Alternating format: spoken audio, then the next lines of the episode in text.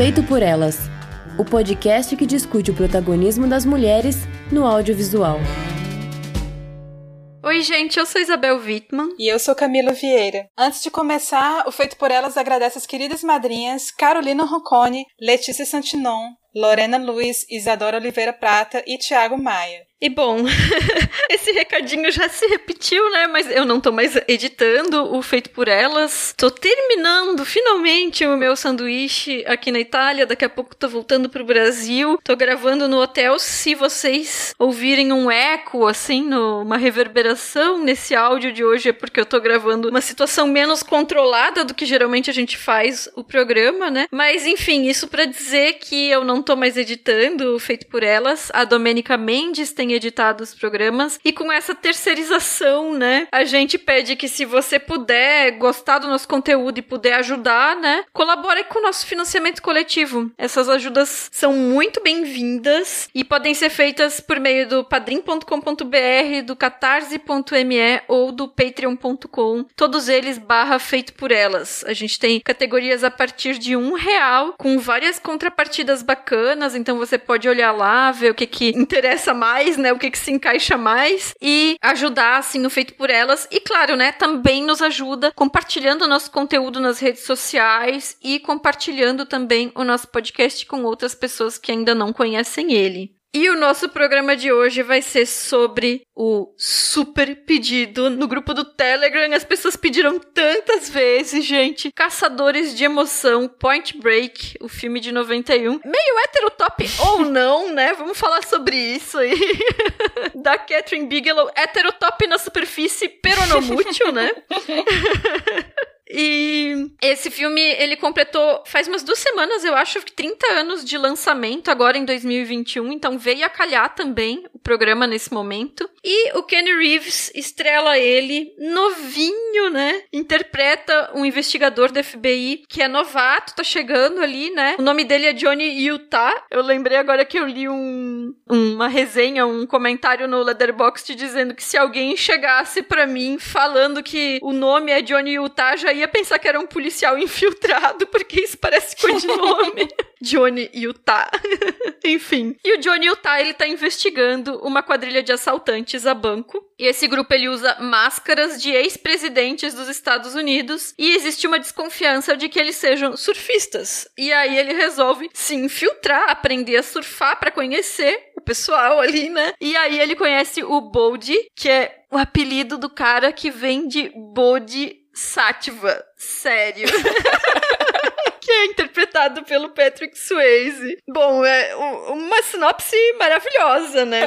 Esse filme ele é considerado um clássico da sessão da tarde, mas eu especificamente só vi depois de adulta. E aí eu queria saber, Camila, tu se já tinha contato com ele de criança ou em que momento que tu assistiu o filme? Sim, então, nossa, eu lembro demais desse filme na sessão da tarde. E eu nem me recordo quantas vezes eu devo ter visto, mas o curioso é que as cenas que eu mais lembro não são as do surf, mas são aquelas cenas de perseguição, principalmente aquela cena de perseguição após o assalto uhum. e aquelas duas cenas do salto de paraquedas. É o que eu me lembro mais, assim, que me puxa mais pela memória. Ah, e a cena da briga na moita, né? Que, que aparece o, o, vocalista do Red Hot Chili Peppers, o, o Anthony Kids. E eu acho essa cena muito engraçada. Eu morro de rir com essa cena, porque ela não faz o mínimo sentido para mim. E no fim das contas, eu nem me importo tanto com a história, porque ela acaba sendo muito secundária diante da forma como a, a Bigelow dirige, como ela conduz um filme de ação num momento ali do cinema é, hollywoodiano em que o gênero ele estava em crise, né? Ali no início dos anos 90, onde parece que tudo que podia ser feito dentro da exploração desse gênero já tinha sido feito, né? Então, uhum. nesse sentido, eu vejo que é um filme muito maneirista, né? Um cinema muito maneirista. E ao mesmo tempo em que ela busca recuperar elementos da tradição do mainstream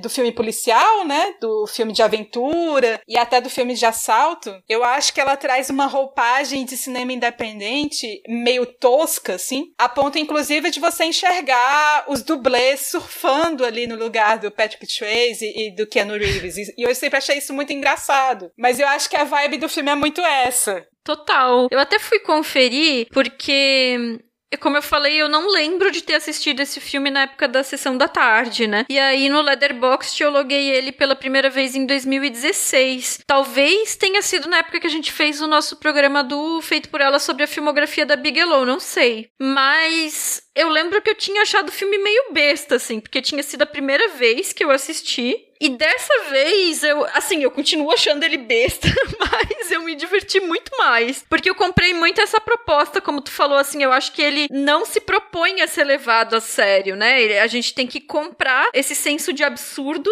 e eu acho que ele só faz sentido se a gente abrir mão de que ele faça sentido, né? Então, dessa Sim. vez eu gostei muito mais de ter assistido ele. E Antes da gente começar a falar do filme pra valer, assim, eu queria só comentar a primeira sequência que a gente vê o Keanu Reeves de camiseta preta na chuva, né? E eu fico impressionada, porque eu pelo menos tenho revisto alguns filmes dele e ano retrasado a gente falou do Velocidade Máxima, né? No especial da Sandra Bullock. E ele não era um grande ator nessa época, na minha opinião. As falas dele às vezes são meio mecânicas, né? Algumas leituras, assim, é ele tá realmente fazendo uma leitura em alguns momentos, né? Não só nesse filme, mas em outros dessa época, né? Mas ele era tão bonito, né? Quer dizer, ainda é, né? então, na época em que o filme passava na sessão da tarde, e como eu era adolescente nessa época, eu acho que eu só fui ver o filme por causa do Keanu Reeves, né? Uhum. E eu não me lembrava nada dessa cena inicial que você comentou agora, mas na revisão ela me chamou muita atenção, porque eu acho que é uma ótima cena de apresentação dos dois personagens. Você vê ali o Johnny treinando tirar o alvo na chuva e o Bold surfando em slow motion, né? Então, essa cena em específico, ela rima com o final também, porque o final final acontece na chuva uhum. com os dois e aquelas ondas gigantes em slow motion também. E eu gosto bastante da, da cena que vem logo depois da abertura, que é quando o Johnny é apresentado ao departamento de polícia, onde ele vai trabalhar, porque ali é um plano de sequência bem dinâmico, com muito movimento de câmera, tem várias entradas e saídas dos atores, dos figurantes, então eu acho que ela dirige muito bem essas cenas. Tem donuts. tem donuts no final. É. E essa cena final que tu comentou, ele também tá com camiseta preta, né? Então ele volta pro figurino da abertura, né? Sim. Mas agora falando sério, sério, né? Eu acho interessante que a Bigelow ela teve essa coisa de se estabelecer, de estabelecer a carreira dela nos filmes de gênero e com temáticas às vezes que não eram normalmente entendidas como algo que as mulheres faziam no cinema, eram temáticas entendidas como masculinas, né? Então a gente comentou sobre isso no nosso primeiro programa sobre ela. A gente falou sobre os filmes da Guerra do Iraque, né? O Guerra ao Terror e A Hora Mais Escura. Então, para quem não ouviu na época, recomendo que retorne ao nosso programa sobre a Bigelow, nós também falamos do Quando Chega a Escuridão, o Near Dark, que é um filme de 87 e é um faroeste de vampiros. A, a, gente comentou sobre ele no nosso especial de Dia das Bruxas do ano passado e é maravilhoso, né? O, o Near Dark. Entre o Near Dark e o Caçadores de Emoção, entre 87 e 91, ela lançou o Jogo Perverso em 89, que é com a Jamie Lee Curtis. Esse eu não gosto. A Jamie Lee Curtis, ela interpreta uma policial que ela fica nervosa, é a primeira saída dela em campo, assim como o Ken Reeves, né? Depois de passar pela academia e tal. E na primeira ida dela pro campo, ela mata um homem em ação. Então, eu acho que é um filme ideologicamente complicado, para mim é indefensável, porque ele tenta nos colocar do lado dela nessa situação de sendo uma mulher policial, na verdade, uma pessoa policial, né, que mata um homem. Mas enfim, então, nesse momento, né, ela tá ali fazendo terror, ela tá fazendo faroeste junto com o terror, né? Ela tá fazendo filme policial, filme de ação, como tu falou também, puxando a questão do assalto a banco, né? Uma coisa que poderia ser meio clube do bolinha, né? Mas sem desmerecer o trabalho dela, eu acho que também isso ajudou a carreira dela, até nesse sentido de ser tão longeva e em termos comerciais, né? Porque são gêneros que são vendáveis, vamos dizer assim, né? Ou pelo menos eles têm uma tradição. A Rosana pontuou muito bem como o gênero, a comédia romântica, no nosso último programa do Dia dos Namorados sobre Harry Sally, a comédia romântica muitas vezes é mal vista por ser entendido como algo feminino, né? E esses gêneros que são vinculados ao que se entende por masculinidade, isso talvez tenha garantido, em parte, o sucesso da Bigelow. É, é isso que eu acho fascinante no cinema da Bigelow, porque ela, ela se insere em um outro circuito, né? E por que uma mulher uhum. não poderia também querer filmar homens e universos convencionados como masculinos, né? Uhum. Então eu acho isso muito interessante ela quebrar um pouco esse circuito e ao mesmo tempo eu não cheguei a ver toda a filmografia dela, esse filme que tem a Jamie Lee Curtis eu não cheguei a ver, mas o Near Dark eu acho um filmaço. Eu considero inclusive um dos grandes filmes de vampiros já feitos. Eu acho extremamente bem realizado. No caso do Caçadores de Emoção, o filme ele vai vai fazendo várias ironias em relação à masculinidade. Eu não sei se você notou a grande ironia da narrativa que é ela acontece naquela cena em que a Tyler está naquela roda com surfistas, depois que ela ouve aquela fala super machista do Bold, que ele diz pro Johnny o que é meu é seu, hum. e aí ela vai para uma roda, né, que os surfistas estão conversando sobre as ondas e tudo, e a primeira frase que ela diz nessa roda é que as grandes ondas são para machos idiotas com vontade de morrer. E ironicamente, o que que acontece no final? Um macho idiota que pega uma grande onda porque tava com vontade de morrer. Então eu acho isso muito interessante, entendeu? Acabou que se concretizou aquilo que ela tinha dito lá pelo meio do filme, né? Uhum. E ao longo do filme você percebe essas sacadas bem legais que colocam esses machos em situações muito ridículas, fazendo coisas muito idiotas, como por exemplo, brigar na moita. Ou disputar quem é que grita mais alto. Principalmente naquela cena, acho que uma cena muito emblemática dos gritos altos é aquela em que o Ângelo Papas vai revelar ao Johnny que os ex-presidentes são surfistas, né? Que é a teoria que ele conseguiu desvendar é que os caras são surfistas. E aí precisa o Johnny gritar, então vamos pegar os caras! Né? É, é, assim, tem, tem umas situações uhum. assim em que é, você vê ali que são características de uma certa masculinidade, mas que elas colocando ali aos poucos ao longo da narrativa, você percebe o quanto é ridículo, né? Por exemplo, uma cena que eu gosto muito é aquela que o Papas diz que seria muito fácil ele surfar, porque bastava equilíbrio e coordenação. E aí corta pra cena seguinte com o Johnny quase se afogando com a primeira onda. Então são, são coisas assim muito ridículas, né? Que eles falam e que da forma como eles agem, que vão se acumulando ali e com a história toda, que é muito inverossímil, na minha opinião, faz com que o filme seja divertido, no fim das contas. Nossa, super. e aproveitando que a gente está falando sobre essa questão de como ela se insere no cinema de gênero, né, e, e, a direção dela, eu queria falar justamente sobre as cenas de surf, porque eu acho elas lindas, assim. Ela já abre, né, numa cena, como tu falou ali, quando apresenta o Bold, né, a gente vê a onda explodindo, né, tem uma questão sonora que é posta também, né, e depois tem umas que eu acho que foram feitas com noite americana, né, eu fiquei com essa sensação porque elas são muito azuladas, que é quando o filme é filmado de dia com filtro para aparecer de noite, né? E inclusive é interessante porque eu tenho quase certeza que é noite americana, porque nessa sequência que eles surfam de noite, Logo depois eles estão na praia com uma fogueira e tal, e aí até a coloração do céu e tudo muda em relação ao que a quando eles estavam na água, né? E é para ser logo no mesmo momento, na mesma noite, né? Então eu acho que era noite americana mesmo. Enfim, e assim, anos 90 teve muita essa coisa, né, de surf, do skate. Skate agora eu acho que vai voltar, né, no Brasil por causa da Raíssa Leal, né? Medalha olímpica aí. Eu nunca fui muito ligada em nenhum dos dois, mas eu acho que ela consegue transmitir tanto a emoção deles ali surfando, quanto ainda conseguir registrar isso de uma maneira que é plasticamente bonita. Então, eu vou até aproveitar e dizer que a escolha da gente estar tá falando sobre os caçadores de emoção chegou no momento bem oportuno, em que a gente está acompanhando as Olimpíadas de Tóquio, que estreou o surf como modalidade olímpica. Ah, verdade. E o primeiro ouro dessa modalidade foi pro brasileiro, o Ítalo Ferreira, que é potiguar, né? Mais um nordestino, além da Raíssa no skate, que é do Maranhão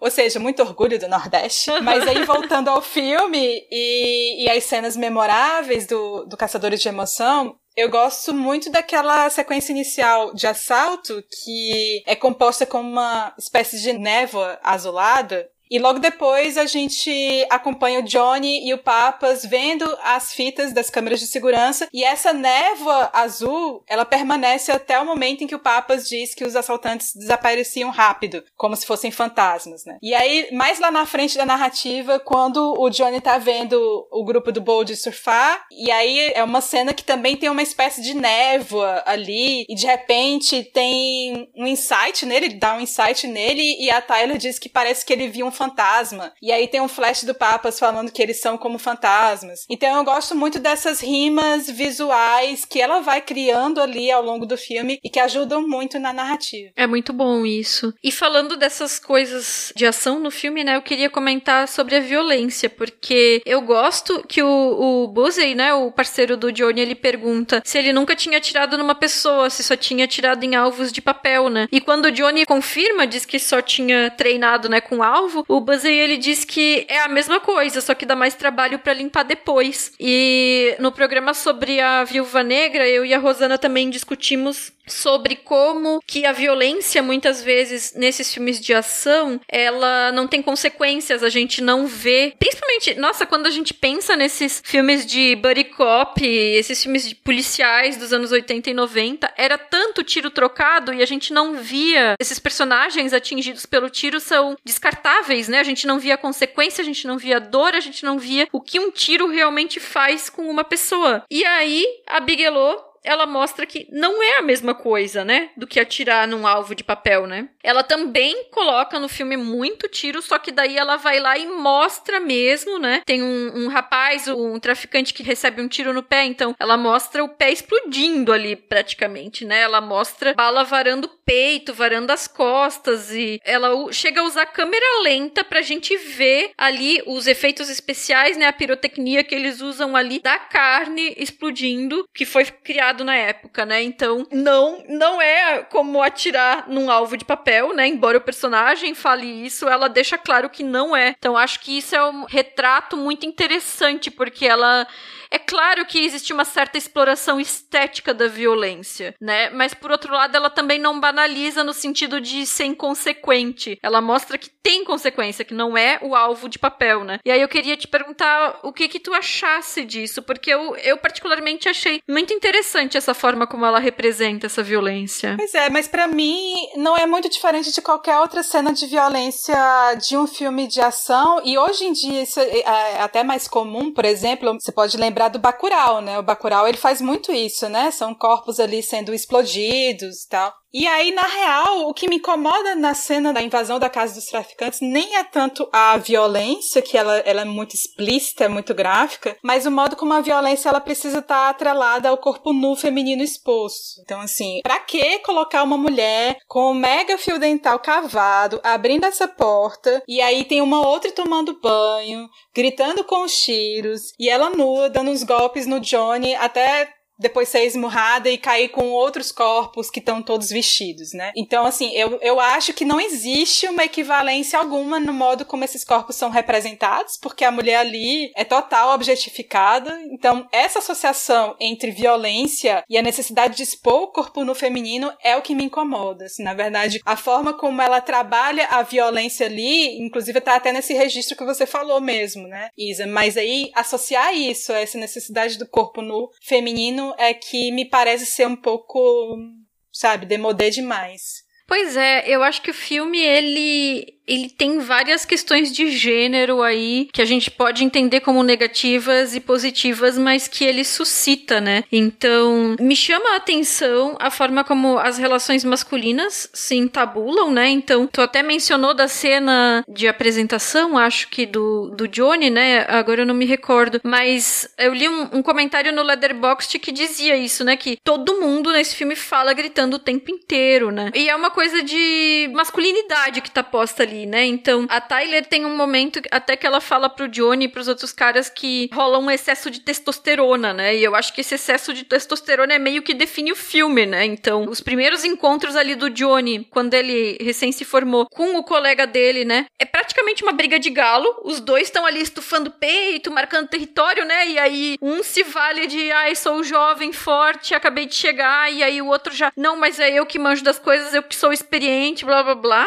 E aí, do outro lado, a gente tem um hedonismo que se traveste ali de paz e amor, mas que tem, na verdade, uma violência latente, né? Que é o grupo dos surfistas. Tá ali sempre buscando essa coisa da onda perfeita, custe o que custar, mas tem um preço, né? Assim. E esses dias eu vi no Twitter sobre essa questão que tu falou da nudez com a violência, um tweet que eu não vou conseguir localizar agora, mas alguém perguntava assim: qual filme você achava que usava bem o male gaze na narrativa? E uma das respostas disse: ah, eu vou ser polêmica, blá blá blá, mas eu acho que Caçadores de Emoção. E eu nem acho que seja polêmica, eu acho que a pessoa quis dizer assim: você polêmica porque eu vou citar um filme, né, que foi criado por uma mulher usando o male gaze, né, um olhar masculino, né. Eu não acho que isso seja um pole uma polêmica, porque para mim é claro que uma mulher cineasta consegue emular o olhar masculino, né? A gente cresce vendo esses filmes com esse olhar, a gente aprende, a gente domestica o nosso olhar para esse tipo de imagem que nos é transmitida, né? E eu acho que rola bastante isso nesse filme. Essa coisa que tu falou, né? A mulher tomando banho, como que a mulher de fio dental é enquadrada de costas ali o tempo inteiro, né? E, e por aí vai. Me incomoda isso, poisson e eu acho que provavelmente a Bigelow, o estúdio, os produtores, enfim, existe uma cadeia de decisões que tá posta ali, né? Que a gente talvez não tenha como destrinchar isso agora. Pensou nisso justamente nessa lógica clássica de que esse filme estaria sendo feito para um público que provavelmente seria espectadores homens, né? É, então, essa coisa do male gaze, eu não vou nem responder toda essa questão, porque eu acho que ela é muito complexa e eu tenho receio de cair no risco de essencializar o que, que pode ser o olhar feminino, o olhar masculino. Então, assim, eu não vou tanto entrar nesse aspecto, mas é como eu falei antes, né? Eu me pergunto por que da necessidade de vincular uma cena de violência com a exposição do corpo sensualizado da mulher. Eu acho que essa é uma questão importante a ser uhum. feita sobre a naturalização dessa construção, inclusive para outros filmes que eu gosto bastante e que são dirigidos por mulheres. É o caso, e aí eu vou retomar o exemplo do Massacre na Festa de Pijama, que a gente já conversou sobre ele um episódio do Halloween, do Feito por Elas. Esse filme, ele desconstrói uma série de normativas dentro do gênero do horror, como, por exemplo, o recurso da Final Girl, mas em algum momento ele recorre a esse vínculo da necessidade de expor o corpo sensualizado e objetificado da mulher em uma situação de violência. E aí, voltando para os caçadores de emoção, tem essa cena, né, que acontece ali do tiroteio, em que isso fica muito claro. Mas tem as cenas, por exemplo, entre o Johnny e a Tyler que vão para um outro caminho, né? Porque elas não recorrem tanto à sensualização do corpo da Tyler, a não ser aquela cena inicial em que o Johnny tá ali observando ela de longe com um binóculo, que ali realmente entra no mesmo regime. É, e, e é uma cena em que ela tá tirando o biquíni e tá vestindo a bermuda dela é. e uma blusa, né? Mas que a cena ela cria uma câmera subjetiva ali, né? A gente tá vendo Isso. o que ele tá vendo. Então, o fato de tá erotizando, enfim, objetificando o corpo dela é porque ele tá fazendo isso nesse momento, né? Então, quase que que talvez foi isso que esse comentário no Twitter tenha querido dizer, porque na verdade o que a Bigelow faz nessa cena em específico é construir esse male gaze de uma forma que ele se insira mais naturalmente na narrativa, vamos dizer assim, mas esses outros momentos me incomodaram da primeira vez que eu assisti lá em 2016, eu lembro que eu comentei com a Estê na época, e me incomodaram de novo agora. Eu concordo contigo, eu acho que é problemática a mistura da nudez com a objetificação com a violência. E é gratuito, assim, né? É uma coisa que, ao contrário dessa cena do Johnny espiando a Tyler, especificamente, aquilo lá não se encaixa no restante da narrativa. Agora, pensando nessas questões de sexualidade, além de das questões de gênero que estão postas no filme, né? Tem aquele momento que tu mencionou já, né? Que o Bode ele fala pro Johnny o que é meu é seu também, e já fica bem implícito, né? Que isso se aplica a Tyler também né, no início do filme, porque no começo do filme ela era namorada dele, né, e depois se tornou a namorada do Johnny. Mas tem uma cena que eu acho maravilhosa, que é quando a Tyler tá dormindo, o Johnny tá deitado e aí ele tá pensando, ele tá refletindo sobre o caso da investigação, olhando pro teto, a câmera tá enquadrando os dois vistos de cima, a roupa de cama preta, os dois com o cabelo curtinho preto. E aí tem um momento anterior do filme que eu tinha até anotado quando tava revendo agora. Ela é ele, só que de olhos azuis. então, assim, a atriz que faz a Tyler tem esse cabelo cortado Joãozinho, Pixie, né? E os dois, ela e o Ken Reeves, são muito parecidos, com exceção dos olhos azuis, né? E aí ela com os olhos fechados dormindo, os dois são iguais. E aí rola um senso ali de androgenia, né? Dos dois corpos virando um, o corpo do outro, se misturando ali na cama. E eu acho que isso torna o papel da Tyler interessante, porque ela ancora a noção de relacionamento homem-mulher no filme, né? Quando, na verdade, o filme inteiro é um grande flerte entre o Johnny e o Bodhi, né? e eu não acho que o fato de que ela seja tão parecida com o Kenny Reeves faça a gente não ver ela como uma figura feminina, até porque, enfim, ela depois é usada como donzela em perigo e tudo, fica um negócio meio sem graça. Mas essa ambiguidade estética dela e do Johnny, para mim, acrescenta uma camada de interpretação que eu gosto bastante. eu concordo com você que o Caçadores de Emoção é um baita bromance entre o Johnny e o Bold. em muitas cenas eu acho que isso fica muito evidente, principalmente ali na cena do salto de paraquedas, né? Que tem aquela corpo a corpo ali, aquela disputa entre os dois para ver Nossa, quem é que vai sim. puxar primeiro. Mas enfim, particularmente eu não gosto nada do arco narrativo da Tyler no filme. Eu acho que até começa bem quando ela começa ali sendo a treinadora dele, do Johnny, né, no surf. Mas aí depois eu fico me perguntando, ué, não vai ter nenhuma cena incrível dela surfando, a não ser aquela cena em que ela vai salvar o boy, sabe? uhum. Então, não tem, não tem nenhuma cena.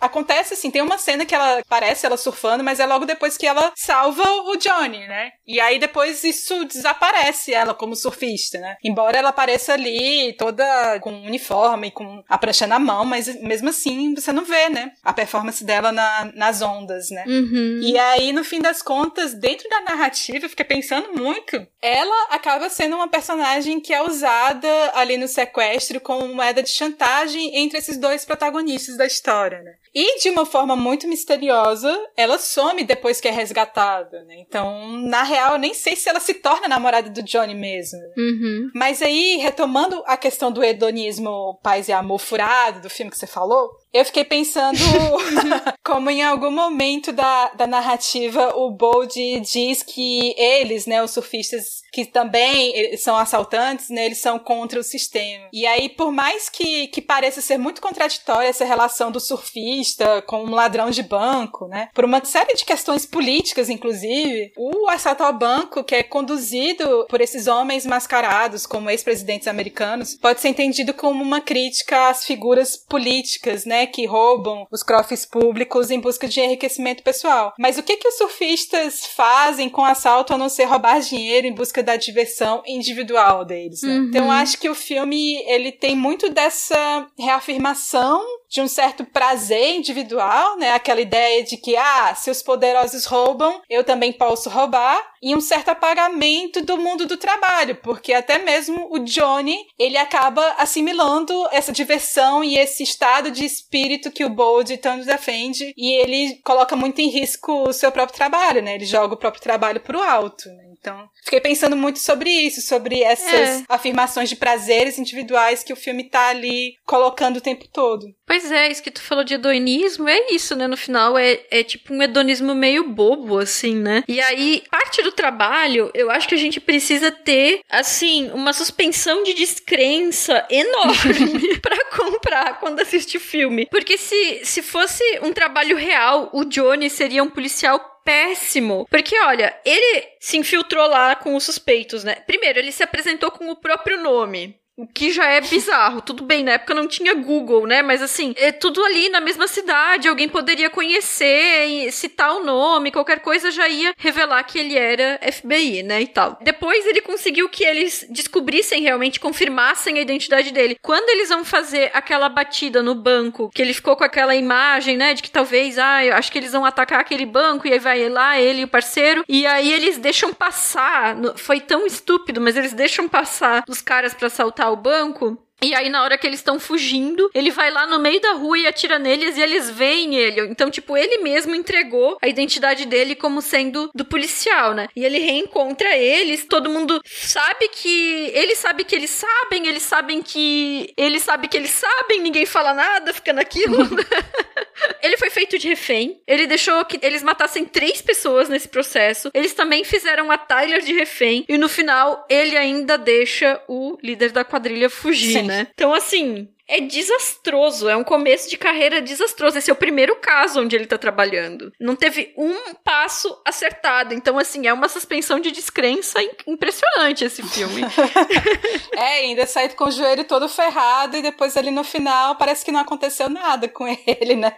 Ele com o joelho todo ferrado ali após a primeira perseguição. E, inclusive, eu até fico pensando, gente, como é que ele aguentou tanto tempo com esse joelho ferrado desse jeito e ainda perseguindo os caras lá no deserto, entendeu? Entendeu? Mas sim, total. Eu, eu, eu acho totalmente inverossímil desde o início pela forma como ele se infiltra ali entre os surfistas. O Johnny, inclusive, entra com uma prancha de surf dentro do departamento de polícia, porque ele disse que não cabia dentro do carro dele, né? Que é, é, é curioso, é engraçado, mas é muito absurdo, né? Isso acontecer. E ali já era uma época em que o cinema mostrava a influência dos sistemas de informação, né? Das tecnologias para investigação de casos. Até tem um pouco disso no filme, né? Parece lá os computadores, ele vai investigar, sei lá, o passado da, da Tyler. Muito pouco, né? Mas a maior parte da investigação uhum. acontece nesse mundo de curtição do verão, do sol, da praia, das ondas, né? Então é isso, assim, o espectador precisa embarcar e deixar a história um pouco de lado mesmo. É, como a gente falou na abertura, esse é um filme pra comprar a ideia para além do absurdo, né? Então a gente recomenda demais selinho de aprovação, né? Não tem selo Faustina nesse Não. filme, mas tem selinho de aprovação de diversão mesmo. É surf e paraquedas, são presidentes estadunidenses roubando banco e Ken Reeves lindo na praia. Então assistam Caçadores de Emoção. É isso. Siga o Feito por Elas nas redes sociais, no Twitter, no Instagram, Facebook e Letterboxd. Avalie a gente no Apple Podcasts ou no aplicativo da sua preferência. Além do site do feed, os programas estão disponíveis em todas as plataformas e aplicativos de podcasts e também no YouTube. Todas as referências que a gente lançou ao longo do programa estão com links no post. E entrem no nosso grupo de Telegram, que é o melhor lugar da internet e que neste momento tem uma movimentação absurda de mensagens diárias por causa das Olimpíadas, mas eu juro que logo vai voltar ao normal para as pessoas que querem só falar de cinema. Mas, enfim, Olimpíadas também faz parte, né? A pessoa já não sabe mais qual é o fuso horário dela, né? Porque tá tudo descontrolado. calculando tudo em relação ao Japão nesse momento. Sim. e mandem comentários para o nosso e-mail contato arroba feitoporelas.com.br ou no nosso site feitoporelas.com.br e claro, nas nossas redes sociais também, porque nós respondemos todos, né? e o nosso próximo programa vai ser sobre o seriado Loki, dirigido pela Kate Harrow, que está disponível na Disney Plus. Sim, eu achei que esse programa não ia existir porque vai ser o terceiro programa da Disney desse ano. Mas ele vai existir. Porque eu achei divertida a série e acho que vai valer a pena fazer um programa. Vamos conversar sobre isso daqui a uma quinzena. então, gente, obrigada pela audiência e até o próximo programa lá com o Loki. Beijos e até a próxima. A pesquisa, a pauta e o roteiro são de Isabel Wittmann e Camila Vieira. Produção: Isabel Wittmann. Edição: Domênica Mendes. Arte da capa: Amanda Menezes. A vinheta de abertura é composta pelo Felipe Aires. E a locução da vinheta é da Débora Garcia.